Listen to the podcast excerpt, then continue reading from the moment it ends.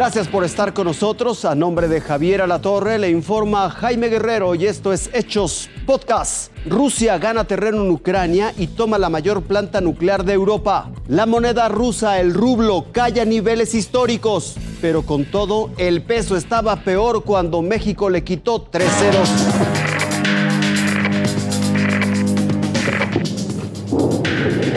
Esta, como todas las guerras, se ensaña con los inocentes. En el puerto de Mariupol dejaron a esta gente herida y sin agua ni calefacción.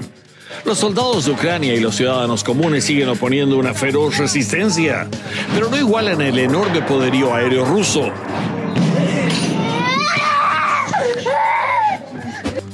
Por eso, por lo que el presidente de Ucrania dice que si Estados Unidos y la OTAN no imponen una zona de exclusión aérea, al menos deben dar de los aviones. La Agencia Internacional de Energía Atómica está supervisando de cerca una planta de energía nuclear en Ucrania. Después de que las fuerzas rusas atacaran esta instalación, parte del ataque causó un incendio en los edificios cercanos. La Embajada de Estados Unidos en Kiev calificó el ataque como un crimen de guerra diciendo este bombardeo de la planta nuclear más grande de Europa avanza el intento de crear terror. Pero los rusos también publican sus acciones. Aquí muestran su toma de Kherson, la ciudad más importante que han tomado. El lunes Rusia y Ucrania discutirán otra vez un cese al fuego. Llevan tres reuniones, pero pocos acuerdos significativos de paz. El presidente de Finlandia estuvo hoy en la Casa Blanca, Jaime, y estuvo ahí porque los países escandinavos, que tú sabes que siempre han querido ser neutrales y que están al norte de Rusia, bueno, ahora se dan cuenta y tienen miedo de que eso se extienda. Entonces, por eso es que el presidente finlandés estuvo en Washington, porque ahora están viendo la posibilidad también de unirse a la Alianza Atlántica. Jaime.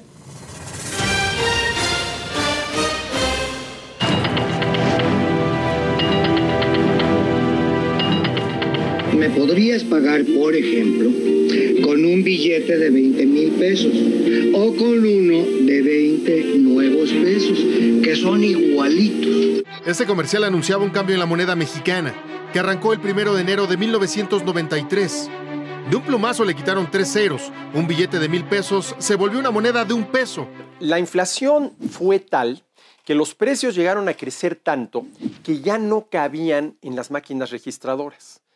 Y quitarle tres ceros a todos los precios, que es realmente lo que sucedió, era una medida meramente práctica. Pero más allá de la medida práctica para reducir tantos ceros en los billetes, había una historia de desaciertos en sexenios previos que pulverizaron el poder adquisitivo de los mexicanos a partir de 1976. En el sexenio 1976-1982 del presidente López Portillo, se tuvo una inflación acumulada de 459%.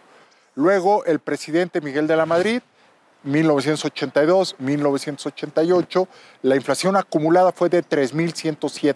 Es decir, con inflaciones tan altas el dinero que tenían los mexicanos alcanzaba para menos productos o servicios. Y para 1988 la tendencia era la misma. Seis años antes de que se le quitaran los tres ceros al peso, en México llegamos a tener inflaciones cercanas al 200% una brutal pérdida en el poder adquisitivo de nuestro dinero, los precios crecieron de una manera incontrolable. Otra razón es que los gobernantes en turno imprimían dinero a diestra y siniestra, es decir, sin ningún control, y hacer eso siempre tenía un costo. El gobierno obliga, podía obligar al Banco de México a producir dinero y lo hacía. Y déjame darte un dato muy interesante. Mira, de 1970 a 1993, cuando el Banco de México no era autónomo, en México tuvimos una inflación promedio, ojo, mensual al mes de 2.48%. Al final todo esto trajo una serie de consecuencias. Eso es lo que hace la inflación. Mete mucha incertidumbre, los empresarios no eh, ejecutan sus planes de inversión, baja la producción, baja el empleo. Y eso se empezó a manifestar en 1993 en forma muy importante. La historia de los tres ceros tiene un gran aprendizaje. Si no se controlan variables tan importantes como la inflación, terminan afectando a las familias que menos tienen. Es la información, Jaime. Gracias por su compañía. Que tenga un espléndido fin de semana.